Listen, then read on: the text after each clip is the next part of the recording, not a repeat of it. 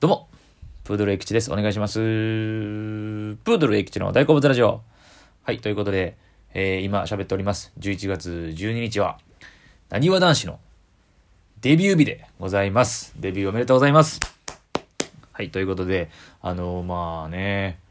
まあ、これを喋らんわけにはいかないでしょうということで、今日は。はい。ということで、まあ、その僕は、このラジオを始めたのが、2020年の4月、えー最初のコロナの、で、えーステイホームと、になった時から始めたんですけども、まあ、それとほぼ同時期に、えーまあ、このラジオの最初から、ちょこちょこ定期的に語っております。えー関西ジャニーズジュニアにハマったんですね。はい。で、まあ、そこから、だからなので、1年半ぐらい、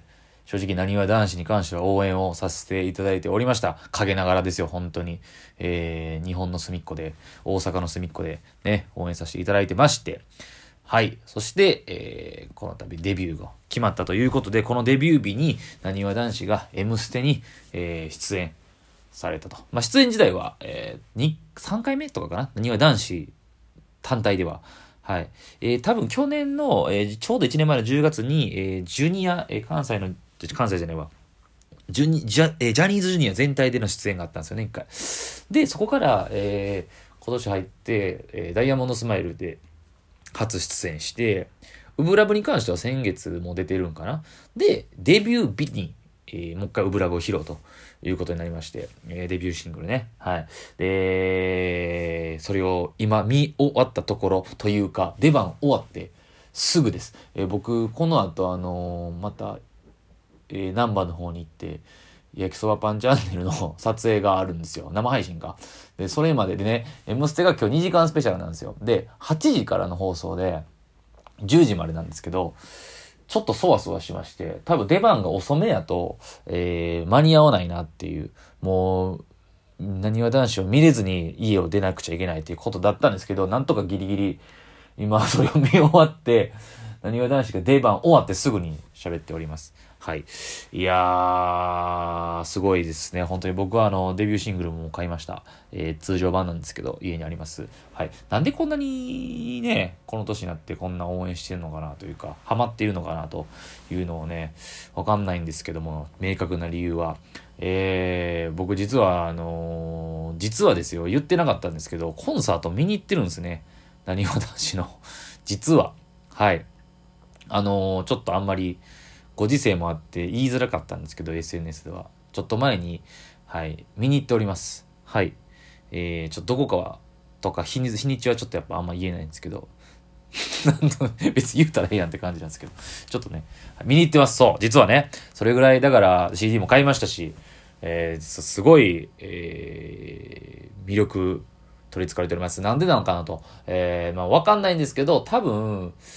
僕がこの年になったっていうのはあるのかなと思いますね。あの、今まで、えーえーその、ジャニーズのデビュー組の人たちって自分と同世代か、もしくは上の人、年齢差が上の人ばっかりだったじゃないですか。で、僕が30超えて、で、もともとジャニーズ自体は好きだったんですけど、そ、で、まあ、その、なにわ男子を見てると、もちろん自分たちより、僕より年齢も下で、で、まあ、その、まあ、厳密に言うならば、今までデビューしているグループ、まあ、ストーンズにしても、えー、えー、スノーマンにしても、年齢が下の人は、まあ、ほとんど下ですね。なんですけど、なんでしょうね、なにわ男子の、うーん、なんていうかな、弟感具合なんですかね。その、年下といえど、まあ結構離れてますし。で、まあ僕決定的にこれがでかいのが、あの、ライドンタイム見たからですかね。ドキュメンタリー番組。あれ見てやられたというか、その陰での努力であったりとか、あの、キラキラももちろん今、なにわ男子って大阪から出てきた、関西から出てきた中では今までで一番キラキラしてるグループと言われてますけど、えーその、ジュニアの時、まだ、えー結成間もない時の映像とかかな？とか言ったら、まだその感じもないんですよね、正直。で、まあ言うたら、あのー現実というか、えなかなかグループもで結成できずに、もがいてる彼らとかを見てたら、現実、厳しい現実を見てて、あなんかやっぱすげえなと思ったんですよね。なんかそれアイドルとしてというか、その一人の、なんかこう男の子としてのみたいな魅力をすごく感じて。そう。なんでそこから、なんですかね。だから僕は多分実はジャニーズ好き好きと言ってても、デビューしてからのそのグループ、今までね、もちろんスマップ、V6、TOKIO、キンキキッズとかいましたけど、まあ、その活躍ぶりを見てましたけど、僕は初めて今、えー、この年にして、ジュニアからの成長を見届けてる感じがするんですね。あ、これなんかなっていう。まあ、ここに関して、あの、男性ファン、女性ファン限らず、このなんかこの、小さい時からの成長を見届けて見届けてデビューしたっていうこの、なんかこのの、なんていうかな、駆け上がり具合を間近で見てる気がして、そのなんか体験が今初めてできてるのかなと思います。初めて体験させてくれたのがこのなにわ男子っていうグループなんかなっていうのは思いますね。あの、まあ、なにわ男子結成自体が、えー、グループの結成自体2018年なんで、その時は僕は、えー、まだまだ全然知らなかったんですけど、だから、えー、そのドキュメンタリーを見たのが今年の、あ、去年か。去年の4月ぐらいで、その時に、えー、過去の映像とか見てたら、まあ、その、勝手に、そのずっと、何やったらこう、4年5年、ずっと、なんかその過去の映像を、が、を、ドキュメンタリーの中で出てくるんで、何やったらもう、7、8年ずっと見てたんちゃうかぐらいの、この彼らを。っていう気持ちになるんですね、なんか勝手に。だから、おのずと勝手に、めっちゃ成長してるやんって思うんですよ。実質見てるのは1年半なんですけど えー、まあ、特にそのなにわ男子はもう今回デビューしましたけど、関西ジャニーズにおける、まあ、A グループであったりとか、あの、リトル関西であったりとか、特にリトル関西なんかは、その前の前な、だからここ、えー、だから男の子のこ中学生から高校生にかけての成長ってむちゃくちゃすごいですよね。っていうのもほんまにもう今初めてこの、なんか追いかけられてるというか、リアルタイムで。めっちゃ大きなったなとか。むっちゃ男の、大人の男なったやんとか思うんですよね。そうそうそう。まあ、特にその、なにわ男子に関しては、年長組の、えー、まあ、大橋くん、ジョーくん、西畑くんに関してはあんまり、えー、ね、この4、5年変わらってない感じますけど、ミッチーなんかはやっぱ変わりましたね。やっぱ昔の映像見てても。とか、とか、そう思うんですね。そうそうそう。いや、それでだからほんまに、えー、なんかこういう体験を初めてできてるなと思います。なんかここまで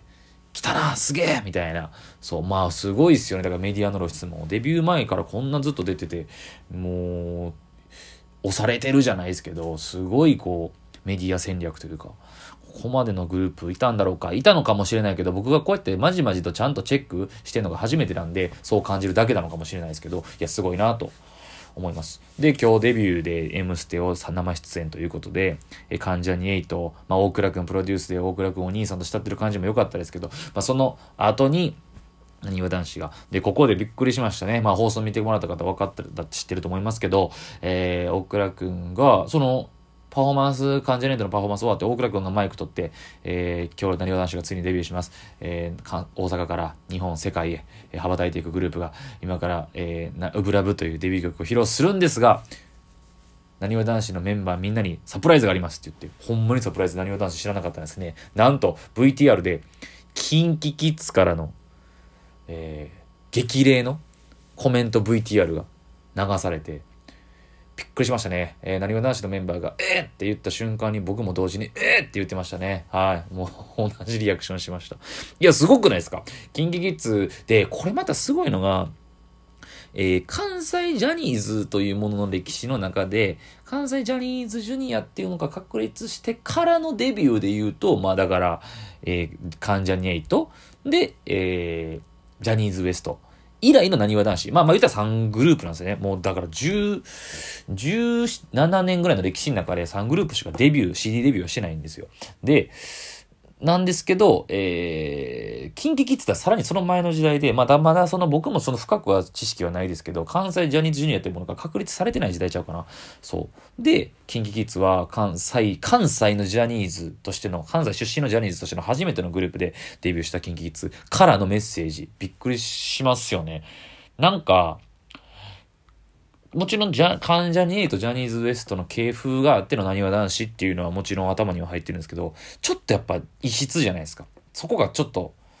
なんか系譜が繋がってるようで繋がってない感じがしたというか、キンキキッズに関しては。そんなキンキキッズからのエピソードってなんかこう、うわっていう。あ、そこそんな感じにコメント、あ、あするんや、みたいな。まあ、どういう、誰がそういう計らいで、まあ、大倉君なのかわからないですけども、二人からのっていう。ここがでもまたね、一個やっぱいいとこというか、ジャニーズのすげえとこだなと思います。なんか勝手に、共演していない、同じ事務所にもかかわらず共演していないぐらいいないからこう、なんていうかな、すごい雲の上の感じが勝手にするんですよね。キンキキッズとか、マスマップとかもそうですけど。そこで急にここが、あ、あ、事務所のあれで繋がってね、やっぱそうなんやっていう、勝手にこの見てる側が、受け取る側が価値を見出すというか、キンキキッズが何わ男子と絡んでるでっていうことに価値を見出してしまうんですね。これがなんか、ジャニーズ特有の、ジャニーズ事務所という、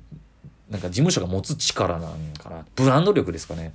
うん。勝手にそこに価値をまあ、テレビっ子の僕、まあ、テレビっ子とかメディア、うん、そうですね。そこの観点から見ると余計思うのかっていう。まあ、何も感じない人は感じないでしょうけど、ジャニーズ好き、テレビ好き、えー、まあもう、もう切っても切り離せないですから、テレビとジャニーズってものは。その中で、テレビの世界とかで、今回みたいなことが起きると、